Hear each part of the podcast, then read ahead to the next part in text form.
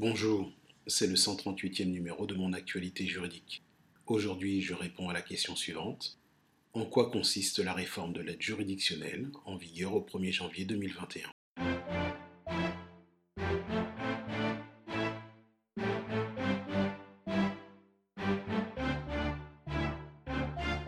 L'aide juridictionnelle, ou communément appelée AGI, est une aide financière de l'État qui permet la prise en charge totale ou partielle des frais de procédure judiciaire d'une personne dont les ressources financières sont insuffisantes pour une telle procédure.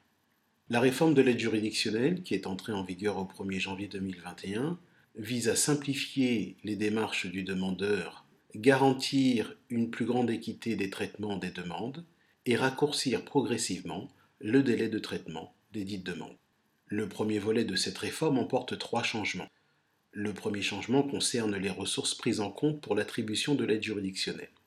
Auparavant, les ressources de toute nature étaient prises en compte. Désormais, c'est le revenu fiscal de référence du demandeur qui est pris en compte ou, dans certains cas particuliers, ses ressources imposables des six derniers mois.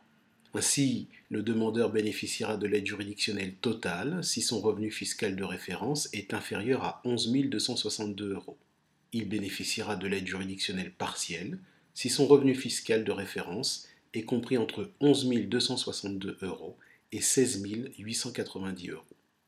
Le deuxième changement est relatif à l'épargne et au patrimoine immobilier du demandeur de l'aide juridictionnelle.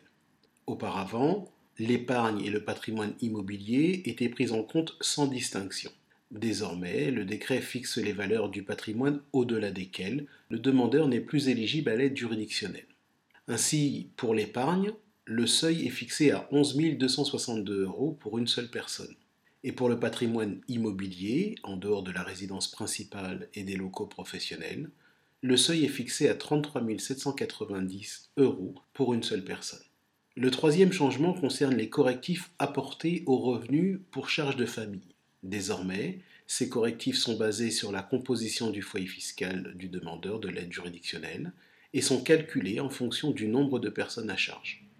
Enfin, notez que le prochain volet de cette réforme permettra le dépôt en ligne de la demande d'aide juridictionnelle. Un tel dépôt sera d'abord expérimenté dans un nombre restreint de juridictions dès le printemps prochain, puis il sera déployé progressivement sur l'ensemble du territoire. C'est la fin de ce flash briefing. Excellent début de semaine. À demain.